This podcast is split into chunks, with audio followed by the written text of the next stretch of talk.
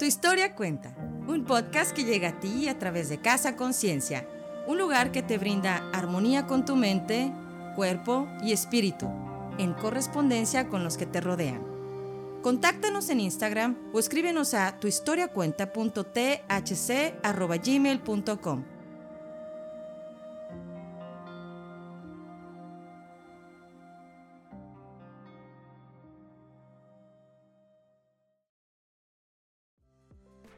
Hola, mi nombre es Roxana y tu historia cuenta el día de hoy se encuentra de gala con nuestra invitada, la doctora Paulina Flores Nuño, psicóloga clínica, maestra en psicoterapia familiar y de pareja y en psicoterapia gestal, doctora en psicoterapia humanista, directora del Centro de Asesoría y Desarrollo Integral en Psicología, certificada como máster en constelaciones familiares, congresista, expositora, una muy reconocida psicoterapeuta, maestra de psicólogos, maestra de psicoterapeutas, maestra de nosotros y también una mujer con una historia que contar. Una historia en donde sus procesos de vida la han llevado también a tomar psicoterapia y a buscar conciencia. Estamos muy contentas. Bienvenida Pau y hola Suced, bienvenida. Bueno, pues bienvenidos a este cuarto episodio. tenemos aquí a una amiga y una excelente colega y doctora Paulina Flores Nuño. Eh, gracias por aceptar eh, y galardonar nuestro podcast con tu historia, Pau. Bienvenida. Pues muchas gracias a ustedes dos. Un placer un placer eh, estar aquí contando esta historia, mi historia, de esta mujer que soy en este momento de mi vida. Y Pau, entrando ya en materia directamente, ¿cuál es la historia y qué fue lo que te hizo decidir la que vienes a contarnos hoy? Pues mira, primero tenía la idea de contar eh, mi historia en cuanto a la relación de pareja, mi manejo en las relaciones de pareja, pero sobre todo la relación de pareja con el padre de mis hijos. Esa era la idea principal, que hasta ahorita ha sido bastante trascendente. Pues tengo dos hijos, ¿no? Claro. Y mm, el último suceso que acaba de pasarme, o pasar a mi familia, pasó el primero de julio de, de este año falleció mi madre. Y como les comentaba, pues tenía yo ya en mi haber y en mi historia la muerte de mi padre. Se ha dicho de paso, yo era más apegada a papá que a mamá. Y ya hace 11 años falleció él. Fallecieron pues mis abuelos, tuve también el fallecimiento de una pareja que tuve. Eh, falleció mi hermano, y de todos estos fallecimientos, que al igual que me imagino muchas personas también han pasado, el fallecimiento de mi madre me ha dejado, estoy todavía en, en esta etapa de duelo, me ha dejado una sensación única y que nunca había tenido anteriormente ante las muertes de mis seres queridos. Voy a citar a Bert Hellinger. Él dice, la verdadera orfandad se siente o se vive cuando la madre se va. Ya sea que se va por muerte o se va porque me dejó o se va porque no la conocí. O sea, cuando la madre no está.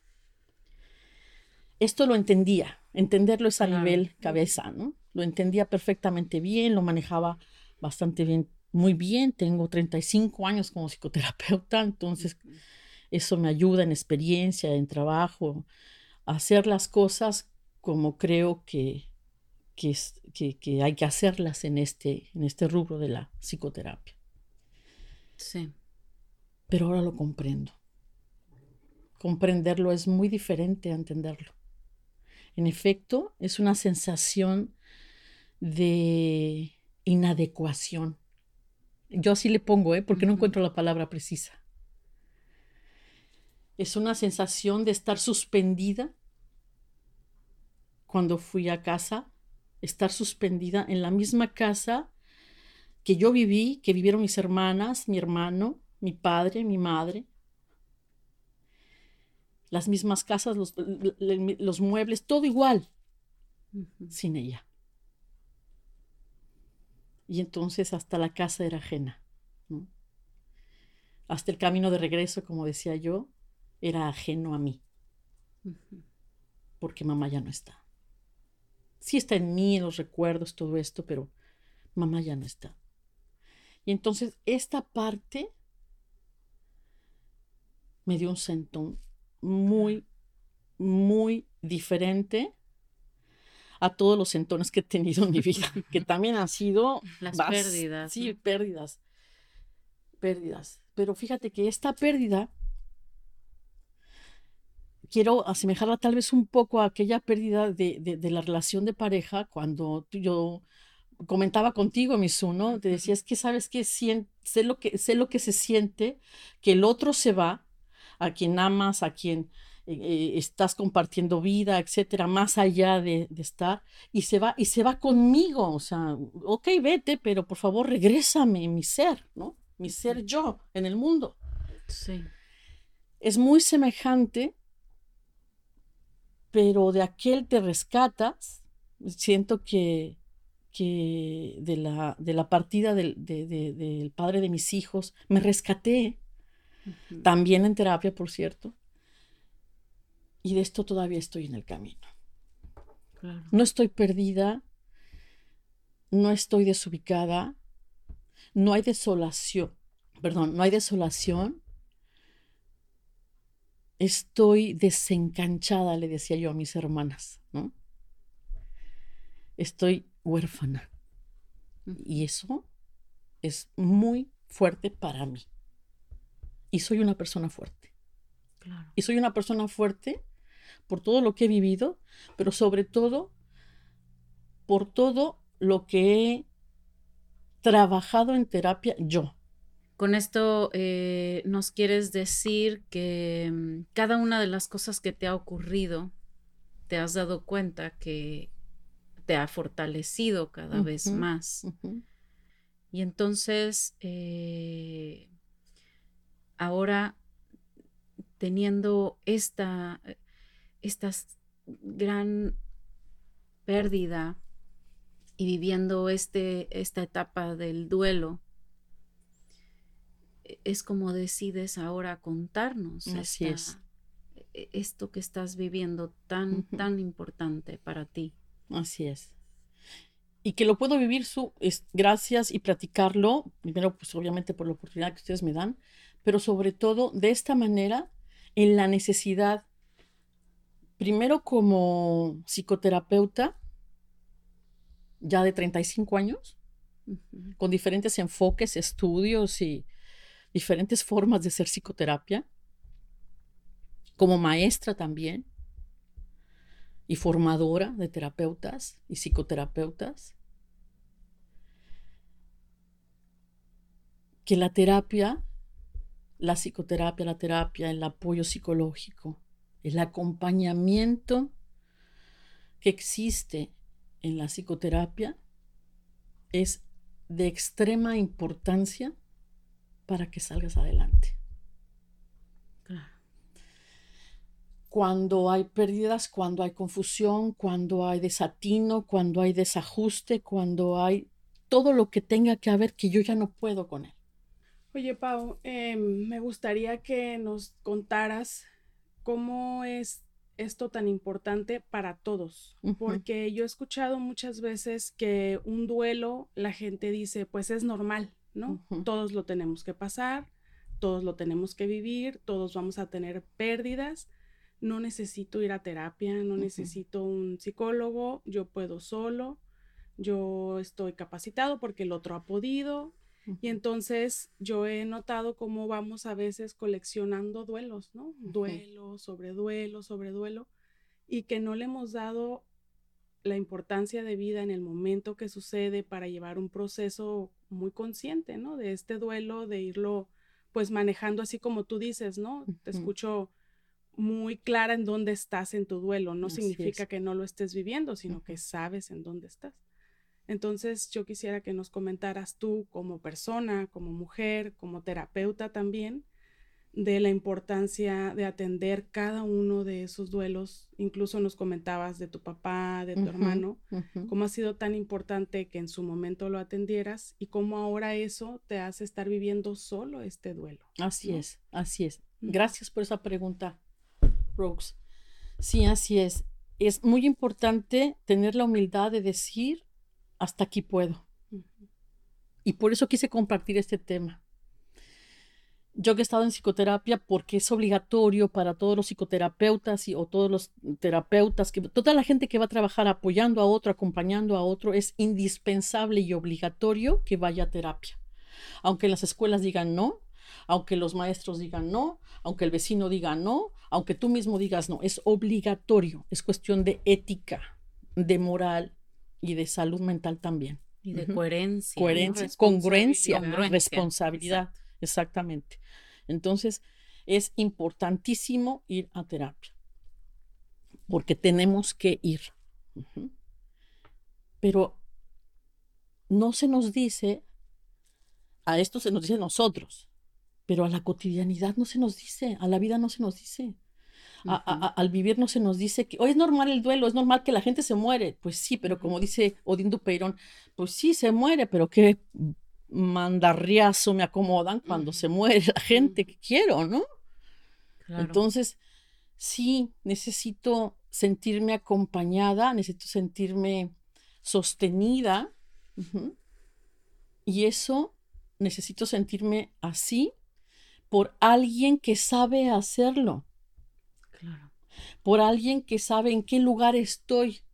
Porque yo inclusive como psicoterapeuta y que sé perfectamente los pasos del duelo, yo ahorita sé en qué paso estoy y cómo estoy. Por, primera, porque he tenido cinco muertes previas de seres que quiero.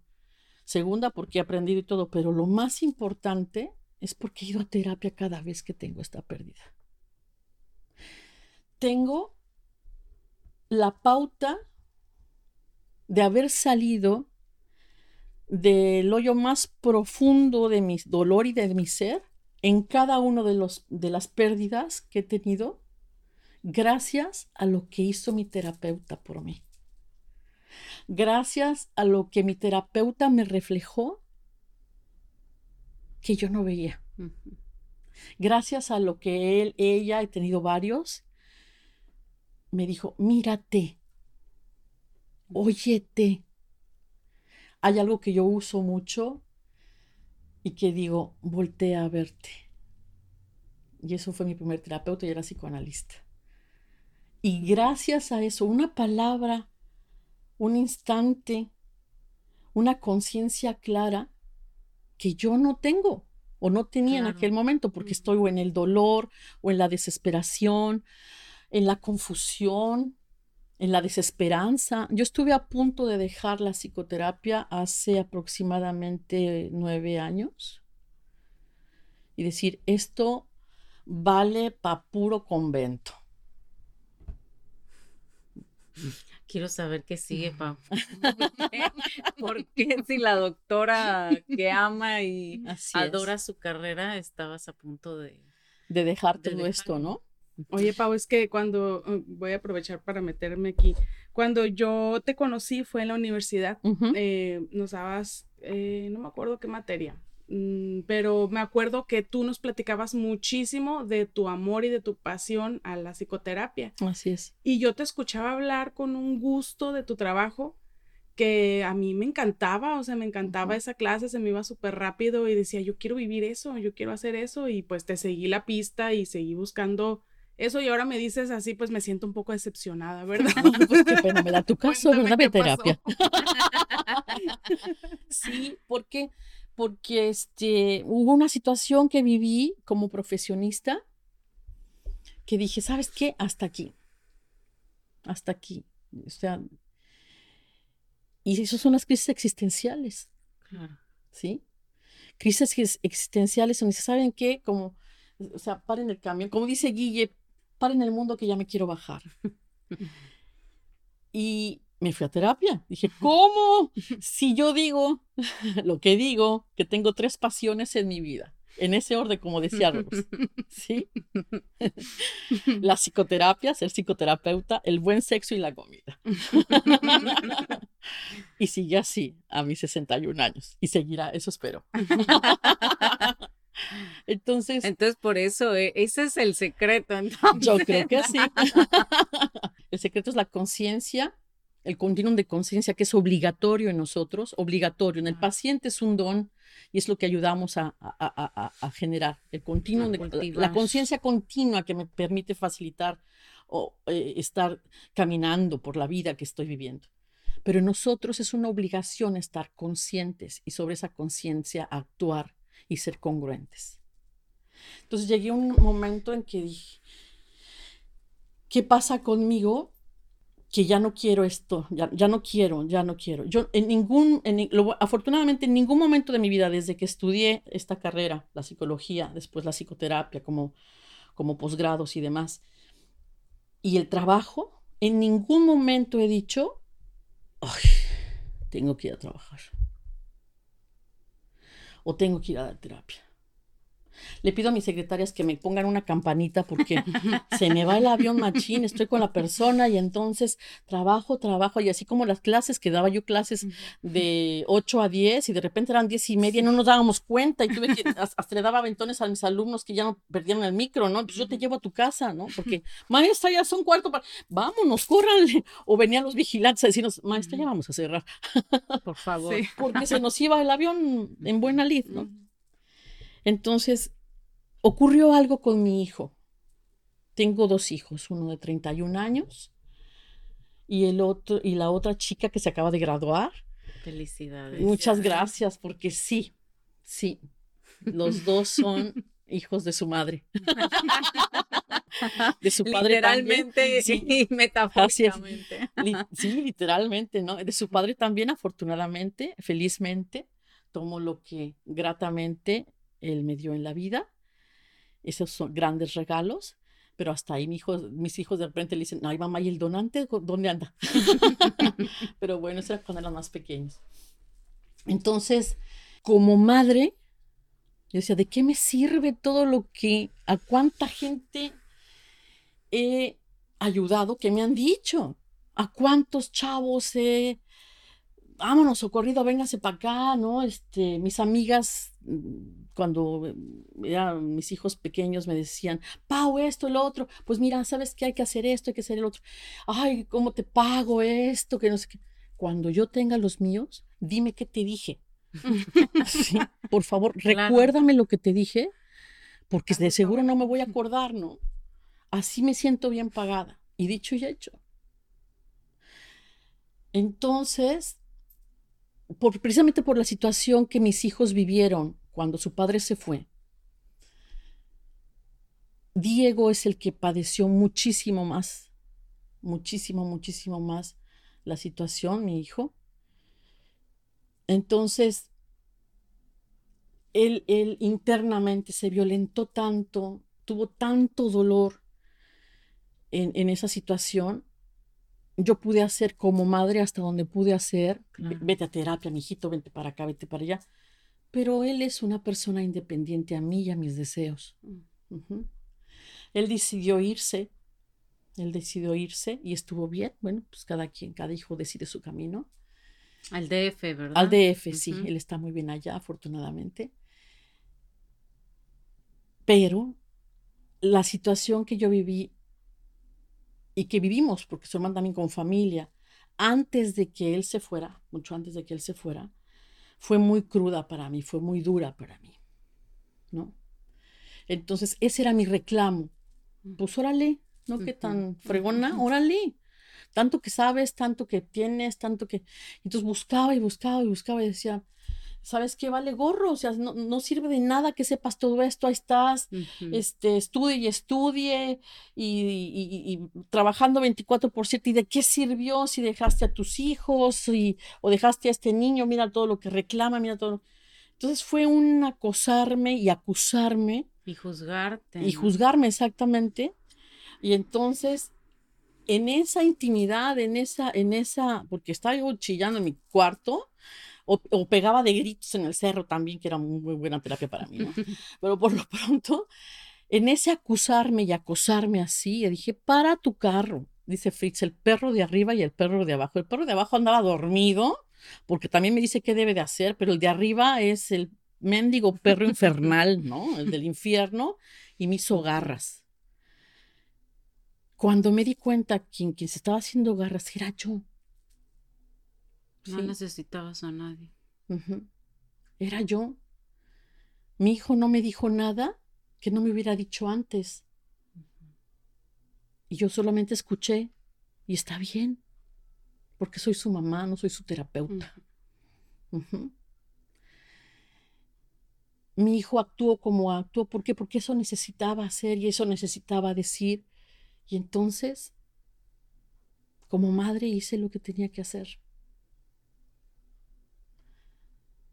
Cuando me di cuenta de que quien se estaba haciendo daño era yo y que ya no podía distinguir esta situación, me fui a terapia.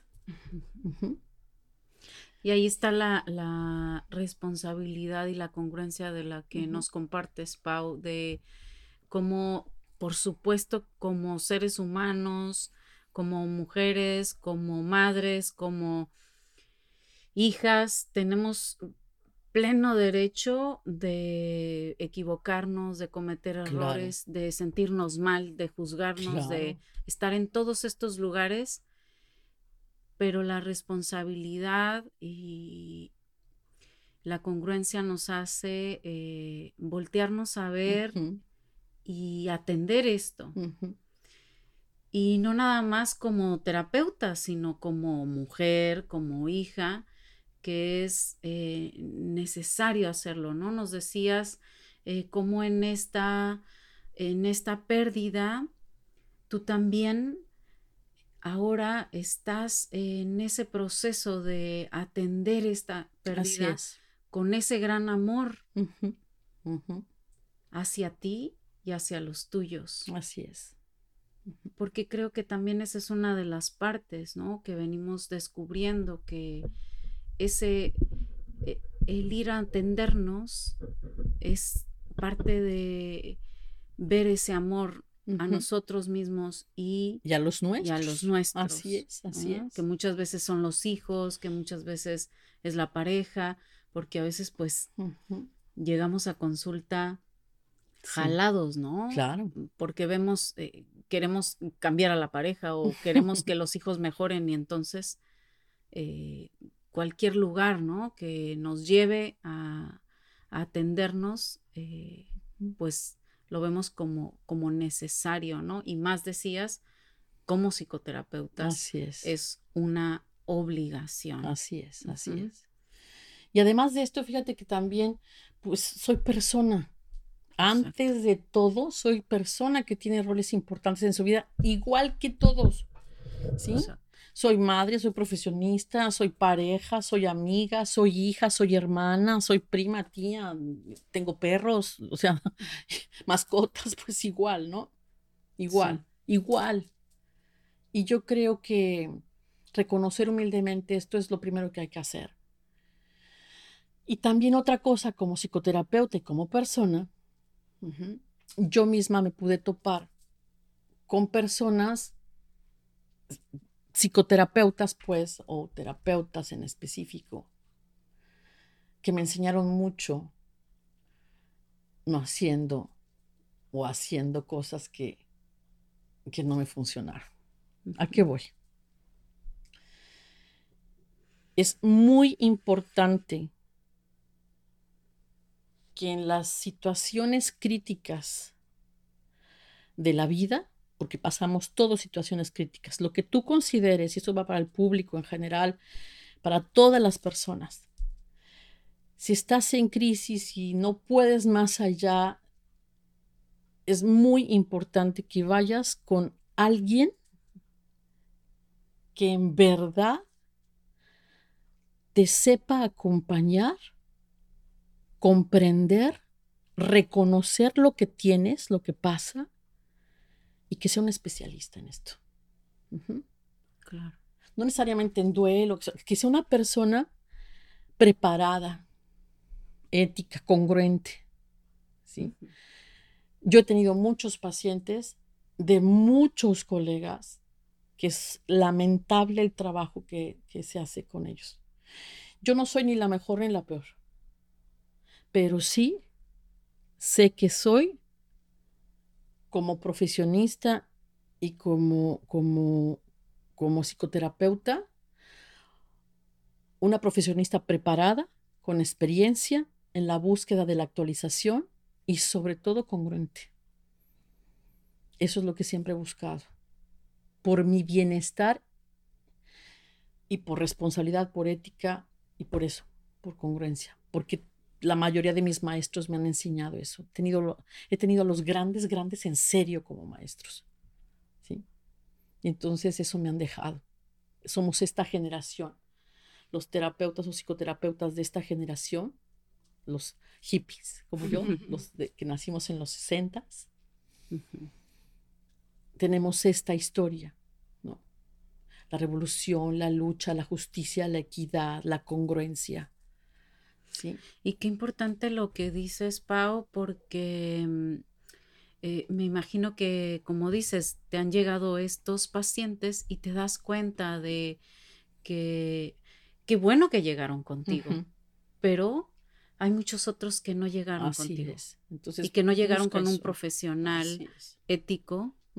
Porque pues sabemos que el paciente cuando llega lo puedes contener, puedes eh, eh, remendar, puedes atender la situación, pero los que no llegan, los que se quedan con ese terapeuta por desconocimiento, por la misma situación que están viviendo de violencia en su casa y que igualmente están siendo violentados en terapia. Así es.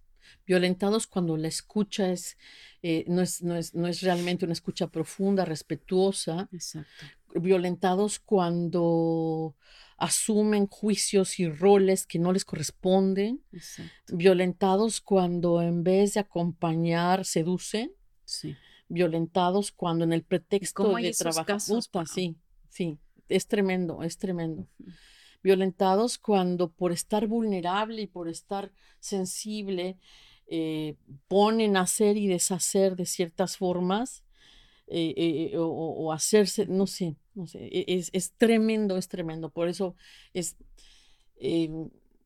generalmente yo comparto, yo comparto eh, el consultorio en este momento con una persona y siempre mi consultorio tiene todos los títulos que tengo, los tres doctorados, las cuatro subespecialidades, las cuatro maestrías, la foto ahí parezco presidiaria porque es algo horrible en las fotografías. Ya no, hay, espacio en el Ya no hay espacio, pues. ¿verdad? Sí. decía, decía mi madre, ese es el muro de las lamentaciones, ¿verdad, hija? sí, porque ella vino para acá a ver esto. A papá ya no le tocó ver este consultorio. Entonces, este, las placas de reconocimiento del trabajo, el estudio y de las personas sobre todo, ¿no? por haber sido su maestra o por haber sido su guía, su orientadora, en fin. Entonces... Ese reconocimiento y esa experiencia que está avalada. Así es, exactamente. Y yo no me ofendo si una persona me pregunta y me dice, bueno, ¿usted qué hace, no? ¿Usted quién es? o sea, estoy recomendada porque mi tío, mi primo, mi vecino me dijo porque la encontré en el, en el directorio telefónico. Y porque es nuestra responsabilidad de educar también a ese paciente porque ese paciente va a ir a hablar y va a decir, oye, es que si voy con una psicoterapeuta, es que tiene que tener un posgrado, es que tiene que ser psicóloga o tiene que tener una especialidad en psicoterapia. Así es. Para estar dando una terapia. Sobre todo en esta parte. Hay, cuando salgo de las... yo le dije mucho a mis alumnos durante los 15 años o 30 años que tuve, aparte de la, de la universidad, eh, dando clases a, los psicólogos de la localidad. Em, la psicoterapia es un posgrado de la psicología. Sales de psicología y sales como orientador psicológico, con habilidades para escuchar, orientar, jamás dirigir. y, dar consejería, hasta para eso hay que estudiar, para dar consejos. Entonces, y, hay que tener una responsabilidad muy especial para al respecto. tienes que prepararte, tienes que estudiar, tienes que hacer más allá de esto, ¿no? Entonces, eh, hazlo, hazlo y esa es la responsabilidad y, y, prepárate. Yo estoy, yo estoy muy clara y muy consciente que cada uno de nosotros tenemos un estilo de trabajo. Hay personas que han venido una vez aquí conmigo y regresan y, están contentas y, bien y me da mucho gusto y agradezco. Y hay personas que salen de aquí a lo mejor mentándome hasta la chosna, ¿no? Porque no les gustó la forma en que hice el trabajo y demás. Entonces, por eso mismo, porque hay terapeutas y psicoterapeutas para todos, claro. diferentes estilos, diferentes formas, eso fue una de las cosas que yo hice por gusto propio y por conciencia clara para mí todos los estudios que yo tengo y todas las especialidades o las corrientes que yo he estudiado, primero fui paciente de esas corrientes. Primero fui paciente hasta del conductismo, que particularmente, particularmente a mí, no me agrada trabajar en el conductismo. Sí trabajo conductualmente con algunas cosas, pero para, para terapia no. Para mí. Todas las demás, bueno, primero voy yo y soy paciente de eso y si veo qué se hace y cómo se hace, digo, esto sí me gusta, esto lo voy a estudiar. Consumes el producto. Exactamente. Porque no puedo decir, no, hombre, ¿sabes qué? Todos los libros que yo tengo para que uso a veces como apoyo y se los presto o saco copias y mira, lee esta parte o les leo esta parte, etcétera. Los he leído yo. ¿Sí? Todos, todos, todos, todos. Entonces, no le puedo decir a alguien, es, por aquí o es por allá si yo no sé el camino, si yo no lo he caminado. Aunque es cierto que no es necesario que yo tenga que ser eh, o vivir a lo mejor en una situación de violencia clara para poder apoyar a aquella que fue o a aquel que fue violentado. Es cierto, no tengo que vivenciarlo, pero sí tengo que comprenderlo. Claro. En algún momento recuerdo que le dije a un paciente, no, nunca he vivido algo así como lo que tú has vivido, pero de verte de acompañarte en tu dolor, me duelo. Sí, o sea, me duele verte así, ¿no? Yo he llorado con pacientes. Por acompañarlos, digo, perdona, permíteme conmoverme con lo que me estás diciendo. Me conmueve lo que me dices, me estremece lo que viviste. Lamento profundamente que hayas vivido esto. En verdad lo lamento. Sin embargo, gracias por compartirlo, gracias por confiar y vas a salir de aquí. Vas a salir de esta. Oye, Pau, eso que nos comentas, eh, como mostrar en terapia, como, como psicoterapeuta, esa, esa humanidad. Así es. A veces puede ser juzgado o mal visto, ¿no? Como, ay, pues ella debería de poder con todo, porque está mostrándose sensible ante mi historia.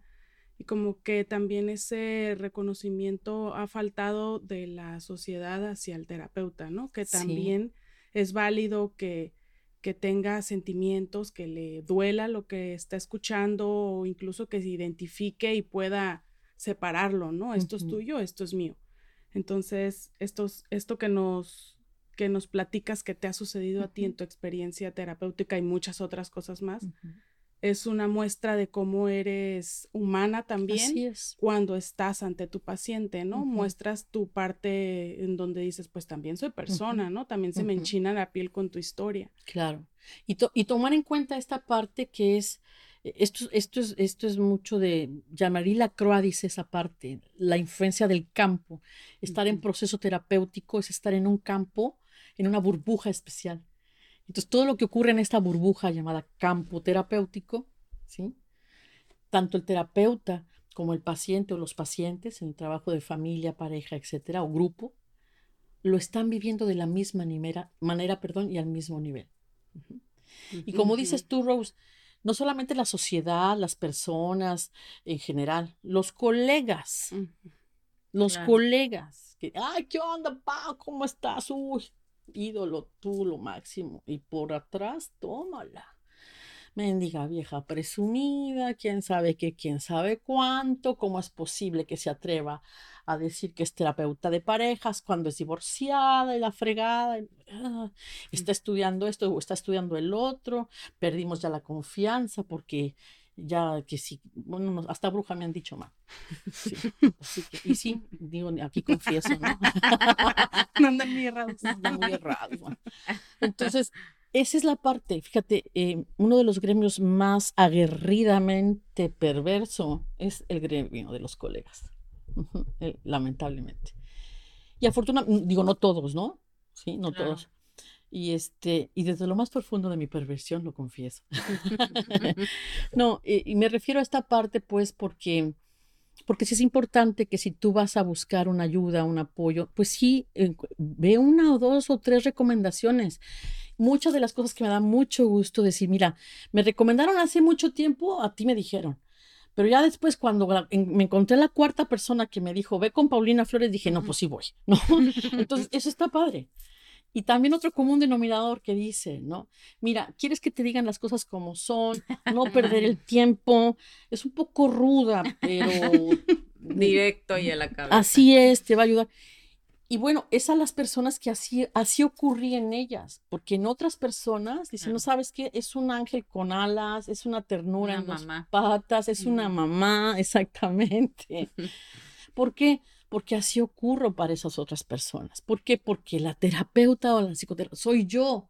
Yo soy el instrumento nada más que me pongo al servicio y la otra persona así me ve y es lo que necesitaba necesitaba a la amiga, a la madre, a la pareja, a la, a la meretriz a lo mejor, a la, que, confronta y le dice, no te hagas pedazos, ¿verdad? Estás haciendo esto, esto, esto y esto y hasta cuándo te vas a estar engañando, etcétera, ¿no? Porque esa es la habilidad que he adquirido en estos 35 años con diferentes enfoques y he hecho mi propio estilo de trabajo, siendo primero paciente siendo primero paciente de todo lo que he estudiado. Y como les he comentado, como les decía al principio, tengo, yo, yo tengo la costumbre de cada año hacer un diario de mi vida. No de querido diario, quiero contarte, no. Un diario de discernimiento, de las grandes cosas que me ocurren en ese año. Aquello que no quiero que se me olvide. Porque ya estoy entrando, ya estoy en la tercera etapa de mi vida, es la última creo, si dure más de 100 años, entonces entraré al último cuarto de mi vida. este, y quiero que dejar eso. Mi hijo es coach. Ese legado. Exactamente. Mi hija es bioquímica, ¿no? y yo soy psicoterapeuta. Entonces, pues ellos no quisieron estudiar esto, ni, entonces dijo, voy a donar mis libros y como me dijiste, bien anotada sí, bien, sí, anotada, yo me anoto, yo me encargo de repartir mis... ok, entonces, tengo, tengo de todo en esa parte.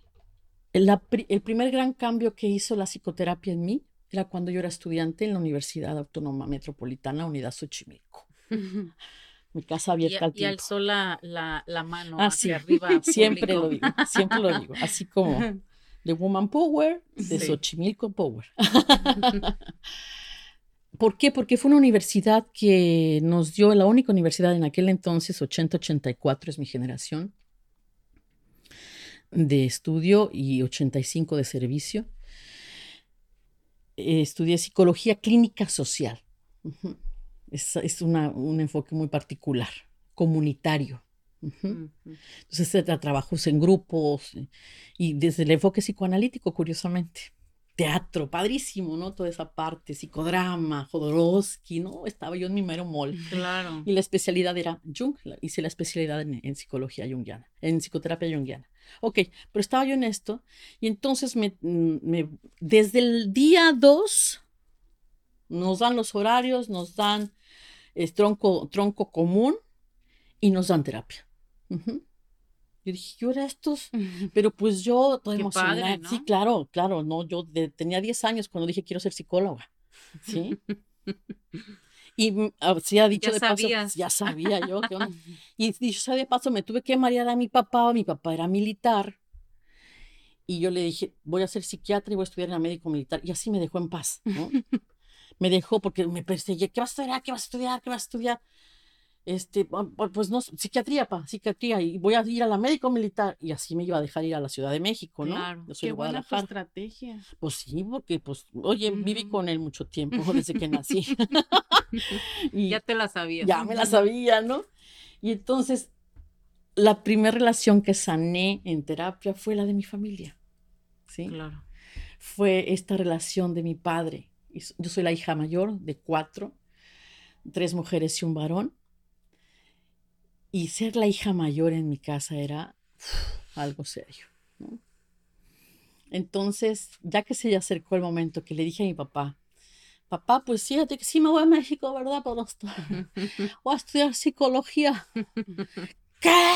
Se puso verde, me dijo el huevo y quien lo puso. Mis alumnos se ríen mucho porque les cuento tres, cuatro cosas. Nunca voy a ver un título, fue los únicos que vio. De los cuatro. Y el de mi hermano. Nada más que mi hermano ya estaba muerto cuando vio su título.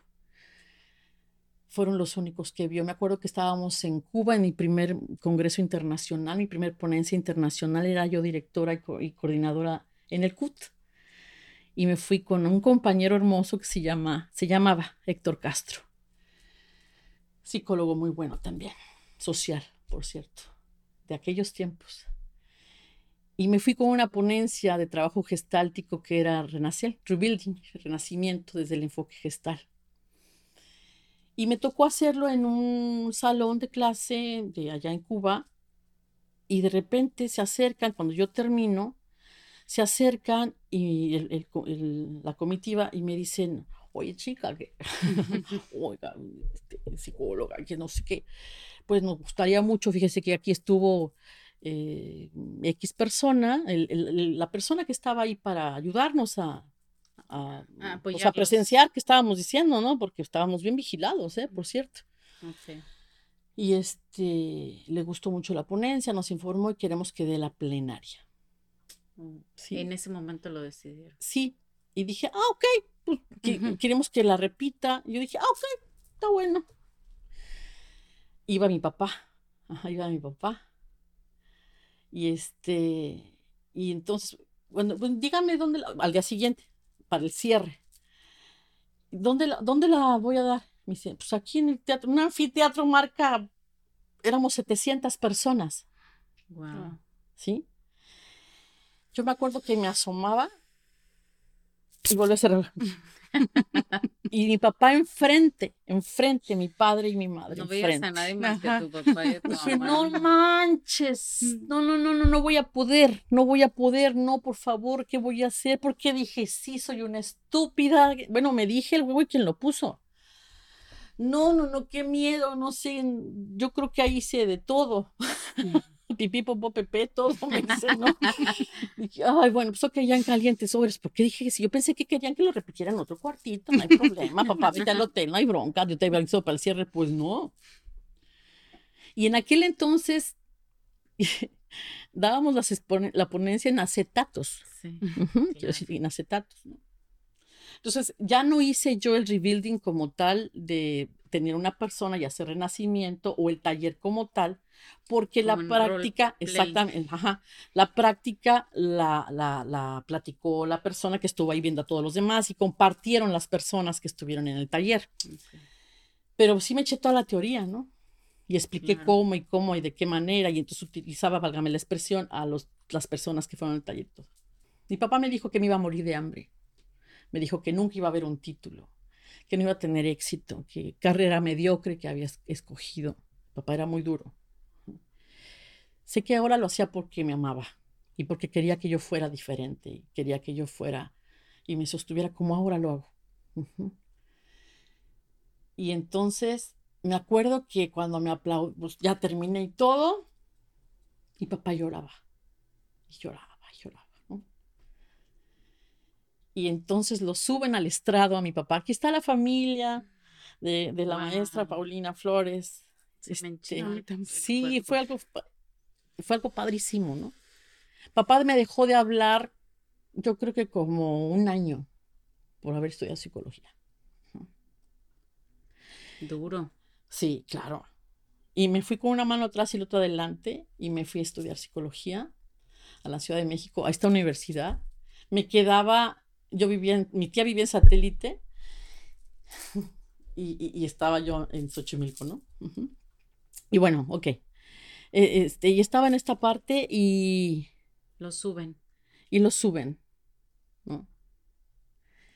Y suben, y papá cuenta la historia, ¿no? Dice, y mi hija, no solamente no vi, vi, vi, tus títulos, y cuenta y dice que cuando papá se dio cuenta que de verdad esto quería, una vez que fue para allá, este, me dijo, mi hija, pues yo te ayudo, mira, que dije, no, pa. Ya me encaminé y encarrerada al ratón que chifre su mouse el gato. Así que vámonos, ya estoy aquí bien parada.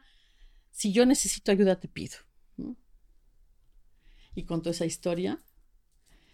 Y ya que salimos, me, dijo que estaba muy orgulloso de mí y que, y que retractaba todo aquello que había dicho durante mucho tiempo atrás. Y eso sanó mi alma. Pero yo poder hacer eso fue porque fue a terapia.